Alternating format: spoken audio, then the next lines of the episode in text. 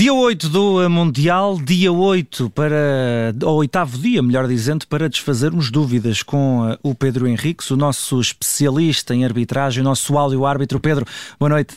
Boa noite. Vamos uh, olhar para as dúvidas que podem ter ficado neste oitavo uh, jogo do uh, campeonato, aliás, oitavo dia do Campeonato do Mundo, e houve um lance no Bélgica-Marrocos, muito perto do intervalo, numa altura em que estava 0-0. Sabemos que Marrocos acabou por vencer de forma surpreendente os belgas por 2-0, mas muito perto do intervalo, o árbitro vai ao VAR depois de Marrocos ter introduzido uma bola na baliza dos belgas. Olha, fazemos sempre este exercício, uhum. uh, lógico, explicamos o, o, lance, mas mais do que explicar o lance é tentar fazer com que as pessoas percebam, uma vez que estamos num referencial diferente, que é o Mundial, uhum. não estamos a falar de jogos que nos, que nos digam diretamente respeito na claro. perspectiva do, do, do, penal de fora do jogo, para fazer alguma pedagogia.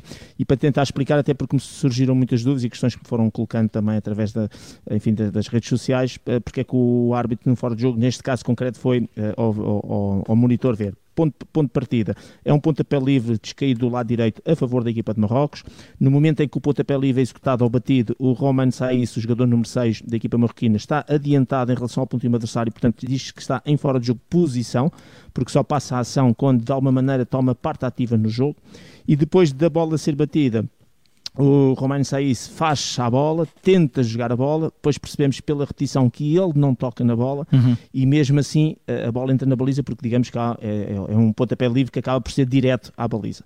E aqui a questão que se coloca é, não tocando na bola, ele toma ou não toma parte ativa na tentativa de jogar. E, portanto, depois o que nos diz a Lei 11, e, e forma fácil, eh, a Lei 11 é do fora de jogo, e sobretudo da página 94, que uma das situações em que se considera que um jogador uh, acaba por ter, uh, nós, eu gosto muito da palavra uh, interferir, ou, ou, neste caso concreto, gosto muito da palavra de, de, de, ter, no fundo, uma ação que, não sendo direta, acaba por ter impacto na ação uhum. do adversário. Uhum.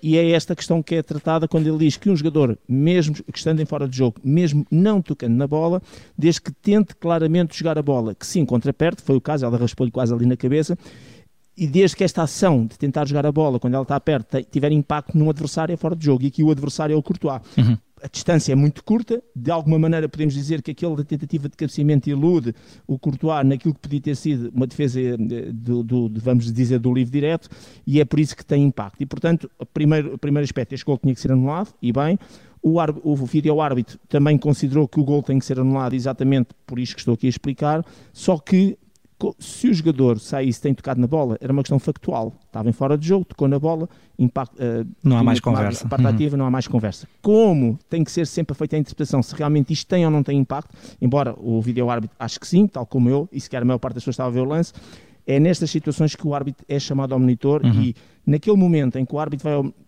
vai do ponto em que se encontra até ao monitor, já o vídeo árbitro está a explicar tudo. Olha, vou-te dar um lance em que o jogador, normalmente não salvo no nome do jogador, uhum. no jogador número 6 estava em fora de jogo, tentou jogar a bola, não tocou na bola, como te vou mostrar. Aqui a questão é, para mim, tem impacto realmente na ação do guarda-redes, tu agora vais decidir se tem ou não tem. E portanto, o árbitro, quando chega lá, já tem, digamos, a papinha feita no bom sentido da palavra, uhum. no sentido de perceber o que é que o espera, para não estar a perder tempo com outras, eh, a desfocar-se em outros aspectos, e depois ele confirmou efetivamente aquilo que nós estamos a dizer, que realmente o jogador estava em fora de jogo de posição, tomou parte ativa, mesmo não tocando, tentou jogar a bola, e por isso, uh, muito bem. E concluo, portanto, este lance mais para fazer pedagogia, portanto, o gol bem anulado, hum. e, e, e, concluí para dizer que hoje foi um, um dia que tivemos várias situações, ainda agora no jogo da Alemanha com, com a Espanha, tivemos também situações de, de questões de, de, fora de jogo um, e também, uma vez mais, a tecnologia a, a auxiliar.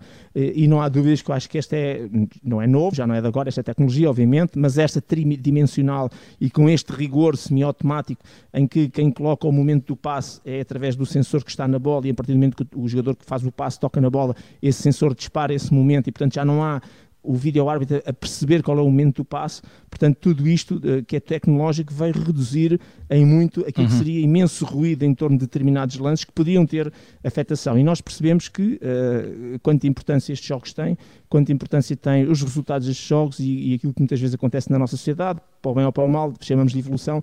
Ainda agora, enfim, tivemos essas notícias que, que na Bélgica houve imensos confrontos uh, entre, entre, pessoas, portanto, afetos a Marrocos e uhum. afetos a, a Bélgica, causa deste resultado. Agora imaginemos, aqui percebemos a importância que tem a tomada de decisão cada vez ser mais uh, correta e, portanto, os jogos não dependerem de eventuais erros humanos da perspectiva da arbitragem. Por isso é que eu sou completamente a favor das tecnologias, todas aquelas que puderem auxiliar na tomada de decisão e não há dúvidas, ainda não precisamos da tecnologia da linha de gol, que também lá está. Uhum.